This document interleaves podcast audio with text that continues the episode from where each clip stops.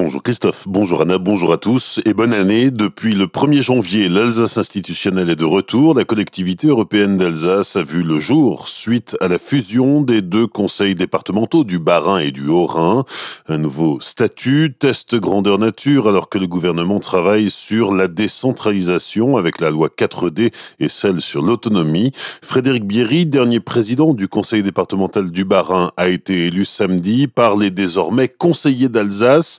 Il devient ainsi le premier président de la CEA pour au moins six mois jusqu'aux prochaines élections départementales prévues en juin si la situation sanitaire le permet. Frédéric Bierry. Très heureux parce que c'est le résultat de six ans de travail pour euh, rassembler euh, l'Alsace, l'unir parce qu'on a toujours pensé qu'on serait plus fort euh, ensemble et qu'ensuite il y avait cette attente des Alsaciens, cette aspiration à ce que l'Alsace retrouve une entité institutionnelle. Donc on est dans cette satisfaction d'avoir pu faire évoluer clairement la situation avec l'avènement de la CEA c'est un fait tangible. Et en même temps, je mesure la responsabilité qui nous est donnée, moi en tant que président, mais pour l'ensemble des élus, de relever ce challenge dans un contexte de crise majeure, crise sociale, économique, sociétale, euh, sanitaire, dans une période où nos concitoyens ont du mal à faire confiance euh, aux élus. Le challenge que nous devons relever n'est pas simple. Notre volonté, bien évidemment, c'est qu'à travers cette nouvelle collectivité, on améliore le service public qu'on propose aux Alsaciens et qu'on renforce la dynamique de chaque territoire. Frédéric Bierry, le président de la collectivité européenne d'Alsace, qui sera entouré de 15 vice-présidents élus samedi matin à Colmar. Sept d'entre eux ont en charge l'animation des territoires.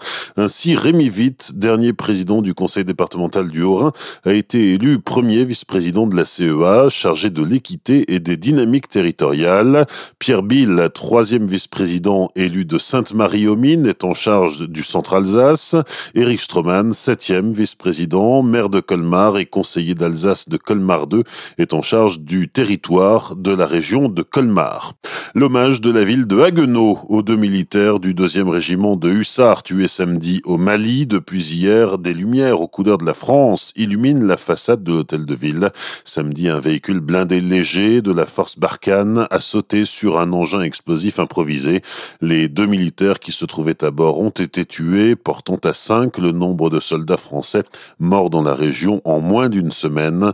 Le sergent Yvonne Huyn, originaire des Yvelines, est la première femme tuée au Mali.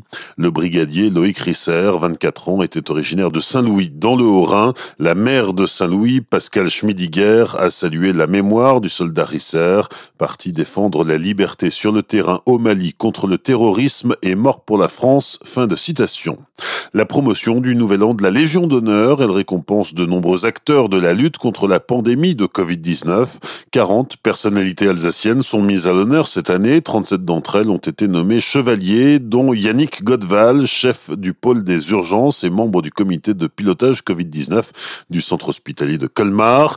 Elisabeth Gartner, chef du service d'anesthésie et de réanimation de l'hôpital de Colmar, ou Sébastien Brosselier, coordonnateur général des soins de l'hôpital Pasteur de Colmar. Autre personnalité promue, Virginie Perret, commissaire de police à Colmar, Alain Directeur du service départemental d'incendie et de secours du Barin, ou Monseigneur Luc Ravel, archevêque de Strasbourg. Trois personnalités régionales sont encore promues officiers de la Légion d'honneur, dont Nicole Jarnot, première présidente de la Cour d'appel de Colmar.